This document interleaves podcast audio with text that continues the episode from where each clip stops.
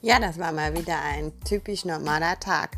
Holst du die Kleine vom Kindergarten ab, sieht sie aus wie ein halb verwaschener Tiger. Die Schminke klebt halb im Gesicht.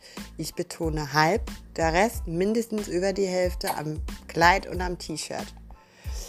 Sitzt sie so vor mir und ich, oh, wir wollten eigentlich Passfotos machen. Also Kurzer Rede, langer Sinn. Ich schnapp die kleine Maus, pack sie ins Auto, düse mit ihr und dem Säugling und dem Hund natürlich auch zum Drogeriemarkt Fotos machen. Was mache ich? Erstmal die Kleine abschminken.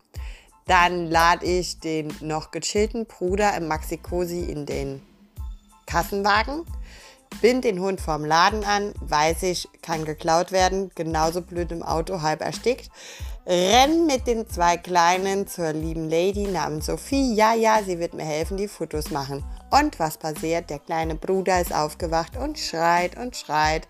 Das erste Passfoto also mit geschlossenen Augen, verzogenem Gesicht und zusammengepressten Lippen. Rufe ich in der Gemeinde an, nein, nein, nein, das können wir nicht machen, die Augen müssen auf sein.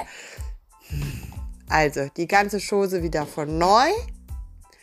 Und ein neues Bild. Der Kleine ist besser gelaunt, dazwischen an der Milch getrunken und siehe da, beide Fotos im Kasten. Mama voll zufrieden mit einem Schweißausbruch zurück zur Wohnung und die größere Kleine inzwischen eingeschlafen.